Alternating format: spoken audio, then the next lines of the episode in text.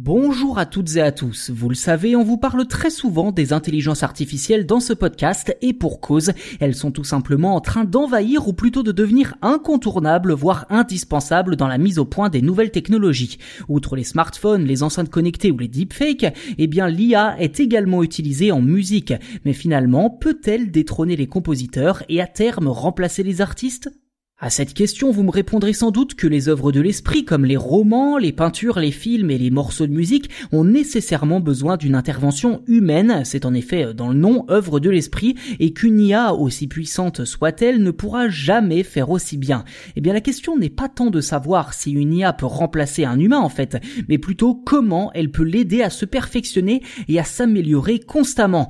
Eh bien permettez-moi de vous présenter Angelia, contraction d'Angel et IA, une intelligence artificielle spécialiste de la musique électronique.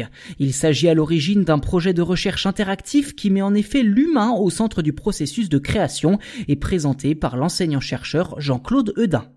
Pour communiquer avec cette IA, le langage choisi n'est autre qu'un algorithme de composition musicale. Je sais c'est un peu flou, mais en résumé, d'après l'auteur, ce langage permet le live coding, c'est-à-dire le fait euh, de jouer de la musique en direct grâce au code informatique.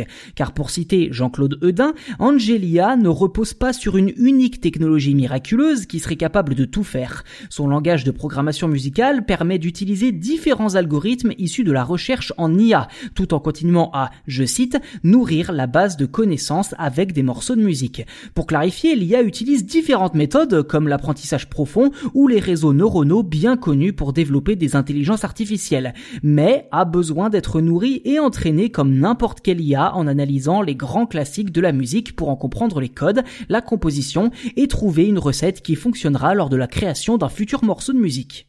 Autre caractéristique primordiale, l'émotion. Et pour générer des émotions, un code permet à Angelia, une fois toutes les données obtenues par de l'analyse d'une symphonie par exemple, de créer ce que l'auteur appelle un métabolisme émotionnel. L'IA ne ressentira pas les émotions à proprement parler, mais les associera à une couleur par exemple. Ce métabolisme va ensuite l'influencer sur certains paramètres, modifiant le choix de telle ou telle ligne mélodique. Enfin, pour générer de la musique, Angelia est couplée à un instrument virtuel comme un par exemple.